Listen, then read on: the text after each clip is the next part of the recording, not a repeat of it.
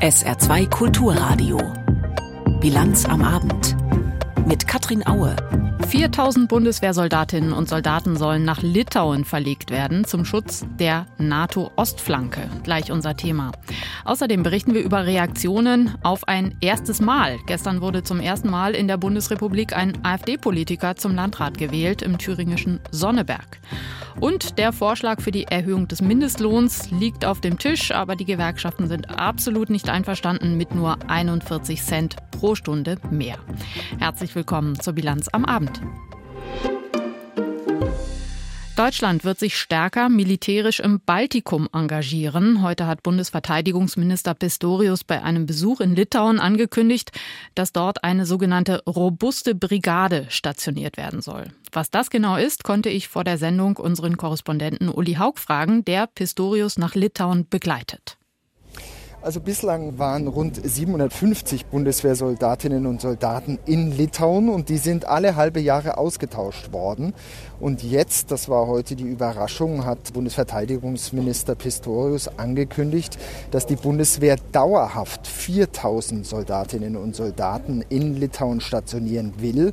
Und dauerhaft heißt eben auch, dass die Litauer entsprechend Infrastruktur bereitstellen müssen. Sprich, es müssen Unterkünfte gebaut werden, es müssen aber auch Schulen, es müssen Kindergärten gebaut werden. Denn das Ziel ist, dass diese Soldaten dauerhaft dann auch mit ihren Familien hier in Litauen stationiert werden. Was genau sollen diese 4000 Soldatinnen und Soldaten dort machen? Nun, das Oberziel, das über allem steht, ist Schutz der Ostflanke. Die Litauer und die Balten im Allgemeinen haben schon sehr, sehr lange darauf gedrungen, dass es zu dauerhaften Stationierungen kommt. Man muss wissen, die drei baltischen Länder haben als gastgebende Nation sogenannte Rahmennationen, die jeweils für den Schutz zuständig sind. Das sind die Kanadier, das sind die Briten und in Litauen sind es eben die Deutschen. Und Deutschland ist jetzt hier vorangegangen, indem man eben gesagt hat, dass man dauerhaft hier Bundeswehr stationieren will, über Jahre stationieren will. Und jetzt ist eben abzuwarten, ob möglicherweise Kanadier und Briten nachziehen werden. Bislang war die Bundesregierung ja immer eher zögerlich, deutsche Soldatinnen und Soldaten dauerhaft an die Ostflanke der NATO zu schicken. Was hat denn jetzt das Umdenken bewirkt? Also bis ins letzte Detail wissen wir es nicht. Was wir bislang gehört haben, ist, dass der Aufstand von Prigoschin und die Entwicklungen über das Wochenende wohl keinen Ausschlag gegeben haben. Es hat vor einer Woche in Brüssel drei plus drei Gespräche gegeben, also der drei baltischen Staaten mit diesen NATO-Rahmenstaaten Deutschland, Kanada und Großbritannien.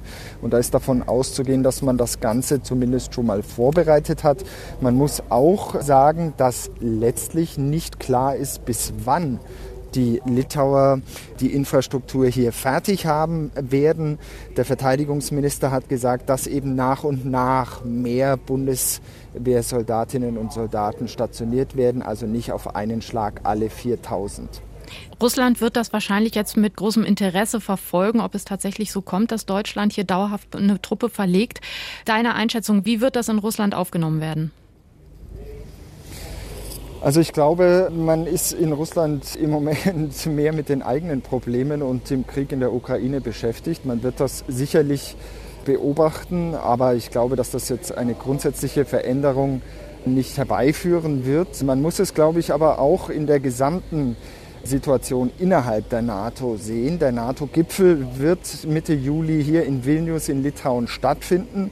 In den USA stehen Wahlen im kommenden Jahr an. Das heißt, die Bündnispartner der Amerikaner waren sicherlich oder sind in der Pflicht, ein Zeichen zu geben. Und die Deutschen haben das aus meiner Sicht mit der heutigen Entscheidung getan. Sie gehen damit voran und wollen eben auch zeigen, dass die Europäer etwas zur Sicherung der NATO-Ostflanke tun und sich nicht nur auf die US-Amerikaner verlassen. Unser Korrespondent Uli Haug war das mit Informationen aus Litauen.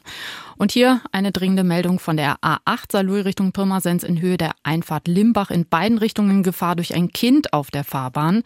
A8 Saarlouis Pirmasens in Höhe der Einfahrt Limbach Gefahr durch ein Kind auf der Fahrbahn.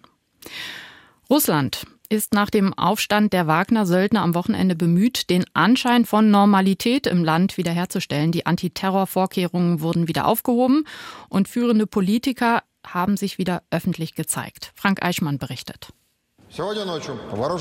Ungerührt, als hätte es den bewaffneten Aufstand vom Wochenende nicht gegeben, ratterte Igor Konaschenkov heute in viereinhalb Minuten die jüngsten Erfolgsmeldungen der russischen Armee in der Ukraine herunter. Wie üblich. Keine Silbe gab es vom Sprecher des Verteidigungsministeriums über Konsequenzen aus dem Marsch der Wagner-Truppen Richtung Moskau und dessen abrupten Ende durch einen Deal am Samstagabend. Auch Verteidigungsminister Shoigu blieb heute stumm. Nur ein Video von ihm wurde veröffentlicht, Aufnahme Zeitpunkt unklar, das ihn im Gebiet der sogenannten Spezialoperation, also im Kriegsgebiet in der Ukraine, zeigen soll. Jewgeni Prigozhin hatte immerhin den Rücktritt von Shoigu und dessen Generalstabschef Gerasimov wegen Unfähigkeit und Korruption gefordert. Vom Wagner-Chef war zuletzt diese öffentliche Erklärung zu hören am Samstagabend zum Ende dessen, was Prigozhin Marsch der Gerechtigkeit nannte. Wir drehen unsere Kolonnen um und gehen zu unseren Feldlagern laut dem Plan zurück. Gilt dieser Plan der Straffreiheit für seine Kämpfer und für ihn und das freie Geleit nach Belarus, wie es Präsidentensprecher Peskov am späten Samstag für Präsident Putin verkündet hatte? Am Nachmittag posteten mehrere russische Social-Media-Kanäle, Prigozhin sei in einem Hotel in der belarussischen Hauptstadt Minsk gesichtet worden, aber Vorsicht, das sei unbestätigt. Bestätigt hatte dagegen die russische Generalstaatsanwaltschaft am Morgen, dass das am Samstag eingeleitete Strafverfahren wegen bewaffneter Meuterei gegen Prigozhin weiterlaufe.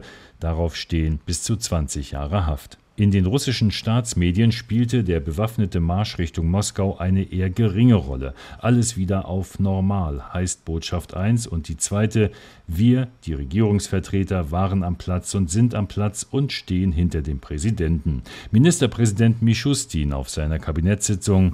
Man muss zusammenhandeln als Team, den Zusammenhalt aller Kräfte bewahren, indem man sich rund um den Präsidenten schart. Im Südwesten Russlands, an den Schauplätzen des Aufstands der Wagner-Truppen in Rostov am Don und Voronezh, wird aufgeräumt.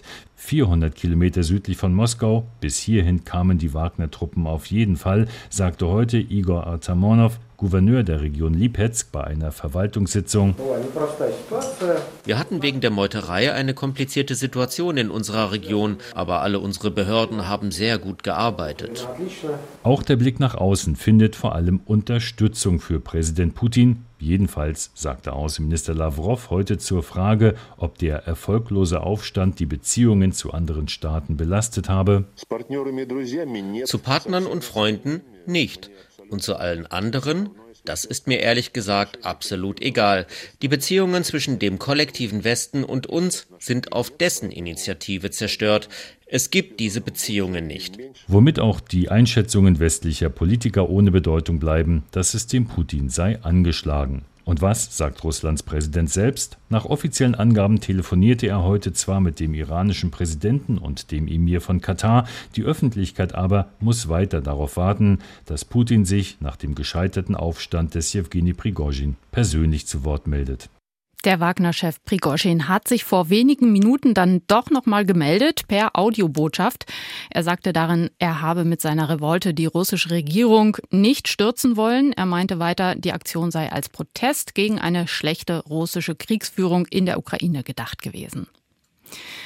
Die Ratlosigkeit ist groß, nachdem gestern in Sonneberg der AfD-Politiker Robert Sesselmann die Landratswahl gewonnen hat. Ausgerechnet in Thüringen, wo die AfD als gesichert rechtsextrem eingestuft wurde. Von einem Dammbruch war heute oft die Rede. Es stellen sich viele Fragen, die auch über den Landkreis Sonneberg hinaus hinausgehen. Immerhin liegt die AfD zurzeit in einigen Umfragen auch in ganzen Bundesländern vorn. Aber wie wird es jetzt konkret in Sonneberg weitergehen, zum Beispiel zwischen dem AfD-Landrat und der zweiten wichtigen Institution im Landkreis, dem Kreistag? Von der SPD heißt es, mit dem neuen Landrat werde ganz normal zusammengearbeitet, so SPD-Kreisrat Holger Scheler. Also grundsätzlich geht es aus meiner Sicht in solchen kommunalen Gremien um Sachthemen. Und die möchten wir auch im Vordergrund sehen. Also wenn es bei uns ums Krankenhaus geht, um unsere Schullandschaft, um den öffentlichen Personennahverkehr, da geht es darum, letzten Endes für den Bürger da zu sein und dort entscheiden Sachthemen. Bei allem, was Populismus ist, da werden wir uns natürlich verwehren. Andere Fraktionen wie die von Linken und Grünen wollen sich darüber noch beraten. Immerhin geht es darum, inwieweit der bisherige Grundsatz im Umgang mit der AfD weiter praktiziert werden kann. Um eins machen sich die Parteien in Berlin heute alle Sorgen. Ja, die Brandmauer. Die Brandmauer. Die Brandmauer gegen rechts. Klar ist, Der AfD-Kandidat Robert Sesselmann hat die Wahl zum Landrat gewonnen, indem er einen bundespolitischen Wahlkampf gemacht hat. Mit bundespolitischen Themen, also mit Inhalten, die ein Landrat am Ende überhaupt nicht beeinflussen kann. Der Umkehrschluss. Es ist die Unzufriedenheit mit der Bundespolitik der Ampel, die dieses Ergebnis möglich gemacht hat, sagt zum Beispiel CDU-Generalsekretär Mario Chaya. Die Hauptursachen für dieses Wahlergebnis sind auch in der Bundesregierung, sind in Berlin zu suchen, wenngleich es uns alle nachdenklich machen muss. Oder der Vorsitzende der Linken, Martin Schirdewan. Naja, die Menschen suchen nach Verlässlichkeit in Zeiten eines wirklich gewaltigen Umbruchs. Einerseits aufgrund der Digitalisierung und andererseits aufgrund all der Erfordernisse, die ein notwendiger Klimaschutz mit sich bringen. Und die politischen Antworten, die von der Bundesregierung gegeben werden, sind einfach nicht ausreichend. Das spüren die Menschen. Und so sehen es auch mindestens zwei aus der Bundesregierung selbst, nämlich die Bundesvorsitzende der SPD, Saskia Esken. Auch die Ampel hat ihre Politik in letzter Zeit zu wenig erklärt, nicht gut organisiert, zum Beispiel beim Heizungsgesetz. Und die Vorsitzende der Grünen, Ricarda Lang, zieht gleich zwei Lehren für die Ampel. Erstens, wir müssen als Ampel besser darin werden, Sicherheit zu bieten auf Lösungen zu fokussieren, die nah an der Lebensrealität der Menschen sind. Zweitens sehen wir, wenn ein rechter Kulturkampf entbrennt und dieser auch noch von demokratischen Kräften gefüttert wird, dann profitieren davon nicht die bürgerlichen Parteien, sondern am Ende das Original, in diesem Fall die rechtsextreme AfD. Die Brandmauer gegen rechts beschäftigt auch deswegen so viele, weil die Front gegen die AfD in Sonneberg vor der gestrigen Stichwahl durchaus breit war. Die Unterstützung von Linken, SPD, Grünen und FDP für den CDU Gegenkandidaten Jürgen Köpper hat trotzdem nicht ausgereicht, um die AfD zu verhindern. Und das hat auch mit CDU-Chef Friedrich Merz zu tun, meint Saskia Esken von der SPD. Nur die AfD profitiert, wenn Friedrich Merz übers Gendern poltert, wenn er auf kleine Paschas schimpft oder Claudia Pechstein lobt, weil sie Angst vor Zuwanderern schürt. Die Bundespolitik muss sich also der Frage stellen, ob ihr kein geschickterer Umgang mit der AfD einfällt als eine Brandmauer, gerade auf Bundesebene. Martin Schirdewan von der Linkspartei sieht einen Schlüssel darin, wieder mehr Politik aufs Dorf zu bringen. Ich habe eine Woche lang jetzt äh, sogenannte Nachbarschaftsfeste in thüringischen mittelgroßen Städten veranstaltet und das Feedback war sehr gut und ich bin mir ziemlich sicher, dass ich mit Leuten geredet habe, die seit langer, langer Zeit überhaupt gar keinen Kontakt zur Politik hatten. Auch Ricarda Lang von den Grünen will mehr Investitionen auf dem Land. Damit überall in Deutschland gleichwertige Lebensverhältnisse entstehen und alle Regionen im Land am wirtschaftlichen Wachstumspotenzialen und Zukunftsbranchen beteiligt werden. Bundespolitische Reaktionen auf die Landratswahl in Sonneberg, zusammengestellt von Bianca Schwarz. Und hier noch eine Meldung von der A8, Saarlouis Richtung Pirmasens. Die Gefahr in Höhe der Einfahrt Limbach durch ein Kind auf der Fahrbahn besteht nicht mehr. Nochmal zurück zur Landratswahl in Sonneberg. Das war eine Wahl, die aufhorchen lässt, bis ins Saarland. Jannik Böffel mit Stimmen von hierzulande.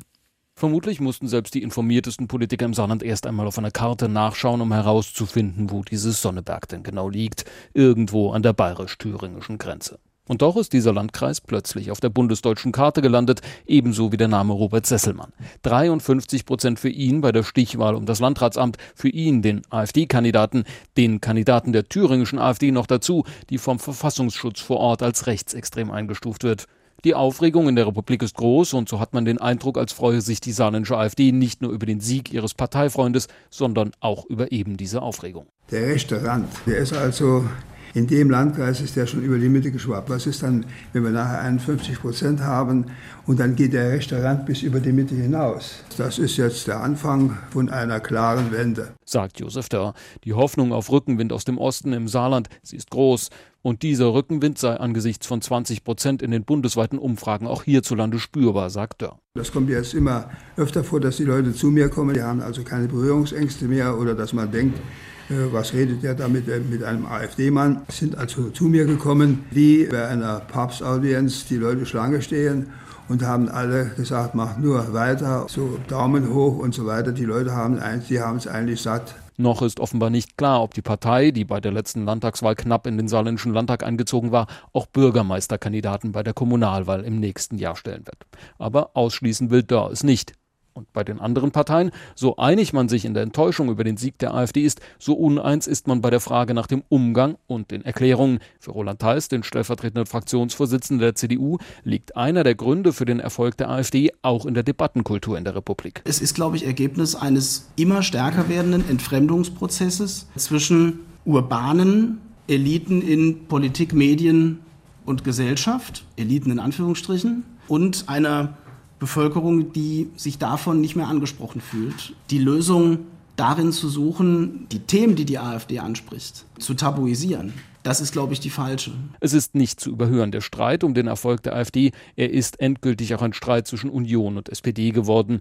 Die Reaktion auf Sonnenberg, auch gegenseitige Vorwürfe von der Union Richtung Ampel, wie gehört, aber genauso auch umgekehrt von SPD-Fraktionschef Ulrich Commerson in Richtung Union. Zeigt sich allerdings, dass die Strategie, die die Union dort gefahren ist, quasi die AfD-Thesen teilweise zu übernehmen oder sich an die AfD anzunähern, genau das Gegenteil bewirkt. Ich glaube schon, dass äh, also an manchen Stellen Dinge zu Aufregerthemen hochstilisiert werden, eigentlich nicht äh, die wichtigen äh, Themen sind. Zehn Jahre gibt es die AfD nun, die Suche nach den Antworten auf ihr Erstarken ist genauso alt. Am Ende besteht aber die Gefahr, dass möglicherweise dieser Streit zwischen SPD und Union der AfD noch mehr in die Karten spielen könnte, zumal das Ergebnis in Sonneberg nur ein Vorgeschmack auf die Landtagswahlen im Osten der Republik sein könnte. Wahlsieger auch auf Landesebene möglicherweise nur noch eine Frage der Zeit. Kommendes Jahr wird in Brandenburg, Sachsen und Thüringen gewählt und im Saarland ist Kommunalwahl. Es ist 17.46 Uhr und Isabel Tentrup ist hier für weitere Meldungen des Tages. Der Bundesgerichtshof in Karlsruhe hat die Hürden für Schadenersatzklagen von Dieselkäufern deutlich gesenkt. Autobesitzer haben demnach Anspruch auf Entschädigung, wenn in ihrem Fahrzeug eine unzulässige Abschalteinrichtung verbaut ist, wie etwa das sogenannte Thermofenster. Was das im Einzelfall bedeutet, ist noch offen. Thermofenster steuern den Abgasausstoß je nach Außentemperatur. Bisher war ein Thermofenster aus Sicht des Bundesgerichtshofs keine vorsätzliche Täuschung und daher kein Grund für Schadenersatz. Platz. Die saarländische Industrie- und Handelskammer hat ein umfassendes Reformprogramm in der Wirtschafts- und Steuerpolitik gefordert. Hauptgeschäftsführer Tomi erklärte, ansonsten drohe der deutschen Wirtschaft eine längerfristige Wachstumsschwäche. Statt eines weiter so mit immer mehr Regeln und Subventionsideen müsse man sich wieder auf die Prinzipien der sozialen Marktwirtschaft besinnen. Nach der Juni-Umfrage der IHK ist die Stimmung unter den 300 befragten saarländischen Betrieben weiter gesunken. Jetzt mache vor allem die sinkende Nachfrage Nachfrage bei Wirtschaft und Verbrauchern den Unternehmen zu schaffen. Ein bundesweiter Plan soll künftig mit Blick auf die steigenden Temperaturen den Hitzeschutz in Deutschland verbessern. Gesundheitsminister Lauterbach hat das Konzept heute in Berlin vorgestellt. Der Plan sieht vor, das Hitzewarnsystem des deutschen Wetterdienstes standardmäßig zu nutzen. Die Länder sollen prüfen, ob bei bestimmten Warnstufen des DWD entsprechende Akutmaßnahmen verpflichtend sein sollen. Das Robert Koch Institut soll den Zeitraum zwischen Juni und September 2023 hinsichtlich Übersterblichkeit durch Hitze statistisch auswerten. Vorgesehen sind außerdem Hitzeschutzpläne für den Pflegebereich. Hausärzte sollen zu gefährdeten Menschen Kontakt aufnehmen.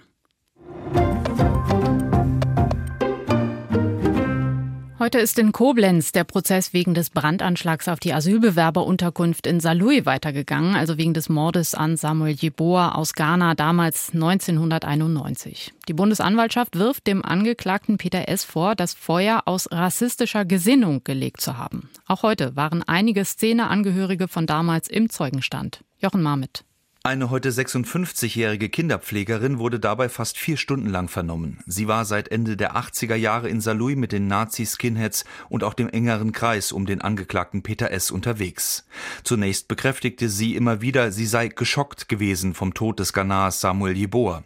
Und dann verstrickte sie sich immer tiefer in Widersprüche, bezeichnete die Nazi-Skinheads als unpolitisch, so auch die rechtsterroristische, mittlerweile verbotene Vereinigung Blood and Honor, zu der sie ebenfalls gehörte. Das Gericht, Generalbundesanwaltschaft und Nebenklagevertreter warfen ihr vor, offensichtlich zu lügen. Mehrfach gab es Druck auf die verunsichert und teilweise überfordert wirkende Zeugin. Am Ende bestätigte sie dann doch ihre Aussagen aus den vorangegangenen Polizeivernehmungen. Ja, es habe eine aggressive Stimmung in der Szene gegeben, sowas wie in Hoyerswerda auch mal im Saarland durchzuführen. Namen wie Heiko S. und Peter St. fielen. Vor allem in der Szenekneipe Spinnrädchen in St. Ingbert wurde wörtlich gejubelt, der Hanse N. abgefackelt. Zweite Zeugin war eine heute 46-jährige Ex-Punkerin aus Saarlouis, die bereits mit 14 Jahren Kontakte zu den Nazi-Skinheads hatte. Sie bezeichnete den Angeklagten Peter S. als Stiefellecker und Lakai des mittlerweile in U-Haft sitzenden Peter St. Gegen den Vorsitzenden der AfD-Landtagsfraktion Josef Dörr läuft ein weiteres Ermittlungsverfahren. Die Immunität des 84-Jährigen wurde nach SR-Informationen deshalb innerhalb von sechs Wochen zum zweiten Mal aufgehoben. Im aktuellen Verfahren gegen Dörr geht es um den Verdacht der falschen Verdächtigung. Thomas Gerber. Der AfD-interne Streit um die Listenaufstellung zur Landtagswahl hat Dörr nun erneut eingeholt nach seiner mutmaßlichen Falschaussage vor dem Landgericht, mit der er die Wahl seines Widersachers René Selzer auf Platz 1 der Wahlkreisliste Saarbrücken kippen konnte, geht es nun um eine offenbar haltlose Strafanzeige Dörrs wiederum gegen Selzer. Der habe Mobiliar aus den Räumen der Landtagsfraktion geklaut. Dörr hatte Selzer, der übrigens in der Landtagsfraktion arbeitet, deswegen deswegen Ende 21 wegen Diebstahls angezeigt. Laut Staatsanwaltschaft aber erfolgte der Abtransport der Stühle in Richtung AfD-Fraktion im Regionalverband mit Dörrs Einverständnis. Von Diebstahl könne also keine Rede sein. Bei der Anzeige handle es sich vielmehr um eine falsche Verdächtigung. Das Verfahren gegen Selzer wurde zwischenzeitlich dennoch eingestellt. Das gegen Dörr läuft nun an. Die parlamentarische Immunität wurde aufgehoben.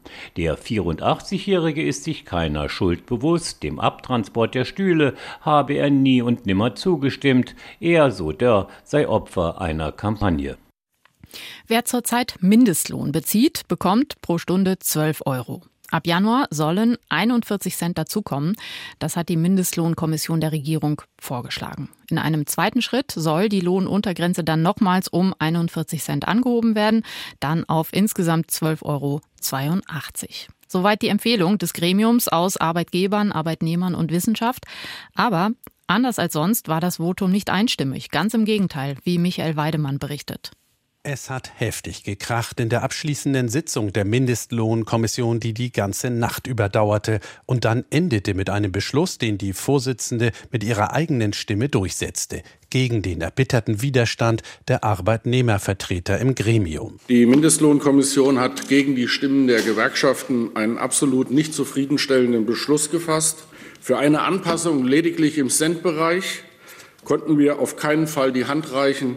Das war mit uns nicht zu machen. Wird Stefan Körzel für den Vorstand des Deutschen Gewerkschaftsbundes in der Kommission mehr als deutlich. Was ihn erbost, ab 2024 soll der Mindestlohn nur auf 12,41 Euro steigen, ein Jahr später dann auf 12,82 Euro.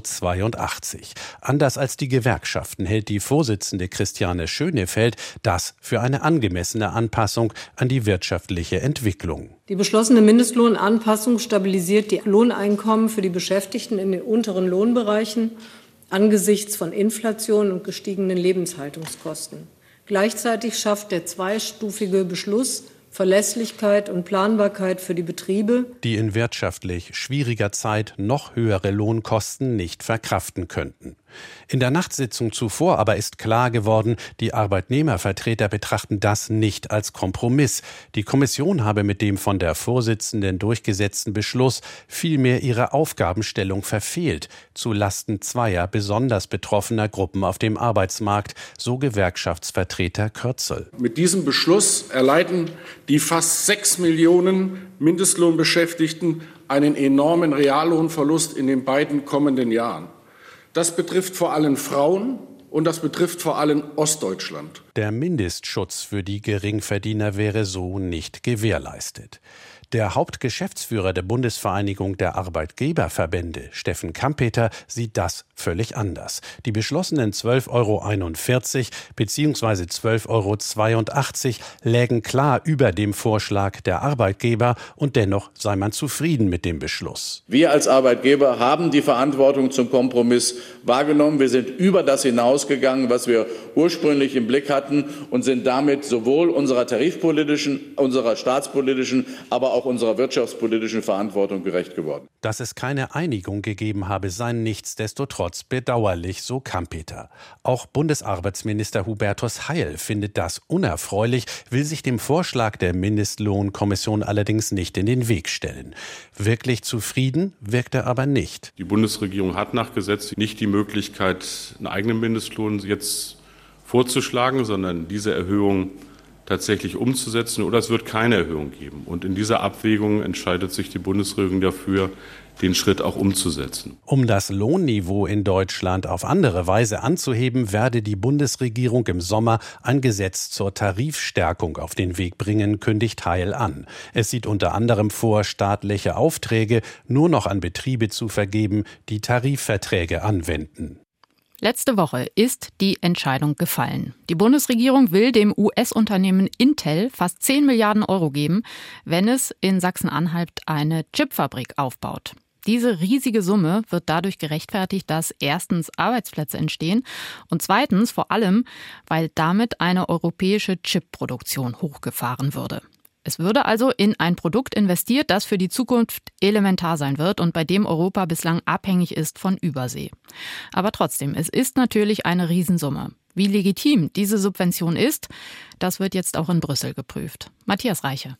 Die milliardenschwere Chipfabrik in Magdeburg hatte auch für die EU-Kommission oberste Priorität. Es gibt den sogenannten Chips Act, mit dem die Kommission Milliarden Euro zur Förderung der europäischen Chipindustrie mobilisieren will. Zum geplanten Großinvestment in Sachsen-Anhalt könne man derzeit aber noch keine konkreten Aussagen machen, wie eine Kommissionssprecherin auf Anfrage schriftlich mitteilt. Die Kommission steht in engem Kontakt mit den deutschen Behörden über eine mögliche Unterstützung für Intel.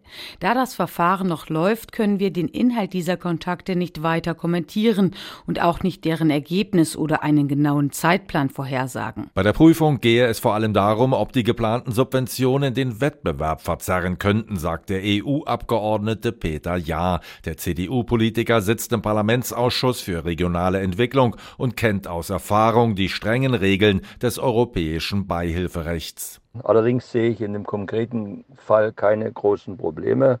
Erstens haben wir hier ein vertrauenswürdiges Unternehmen. Zweitens verfügt dieses Unternehmen über ein schlüssiges Unternehmenskonzept und drittens, diese unternehmerischen Aktivitäten passen genau in unsere europäische Chip-Strategie. Ziel der EU ist es bis 2030 rund 20 Prozent der weltweiten Mikrochip-Produktion in Europa zu haben. Doppelt so viel wie aktuell, sagt Caroline Braunsberger-Reinhold, die einzige Europaparlamentarierin aus Sachsen-Anhalt. Gerade für Sachsen-Anhalt ist die Ansiedlung natürlich sehr wichtig. Intel zieht ein Umfeld von circa 100 Kilometern in seinen Bann, auch in der Entwicklung, in der Struktur.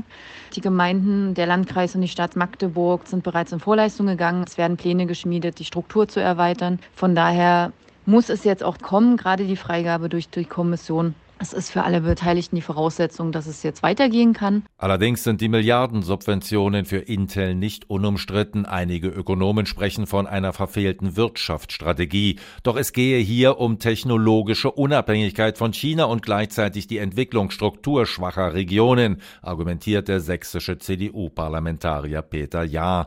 Kritisch sieht allerdings auch er die mit Intel vereinbarte Sonderklausel zu den Energiekosten. Das ist keine nachhaltige Lösung Lösung, einzelnen Unternehmen die Energie- oder Elektrokosten massiv zu subventionieren. Mir fehlen da die Anstrengungen der Bundesregierung, dauerhaft für Deutschland generell die Energiekosten zu reduzieren. Oder man könnte es auch anders sagen, was für Intel rechtens ist, sollte für den Bäckermeister billig sein. Läuft alles nach Plan, wird es die höchste Direktinvestition eines ausländischen Unternehmens in der Geschichte der Bundesrepublik Deutschland. Und es könnte auch die Vorlage für ähnliche Projekte in anderen Bundesländern sein. So gibt es auch im Saarland, Sachsen oder Schleswig-Holstein sehr konkrete Pläne, internationale Technologieunternehmen mit Fördermilliarden zu locken.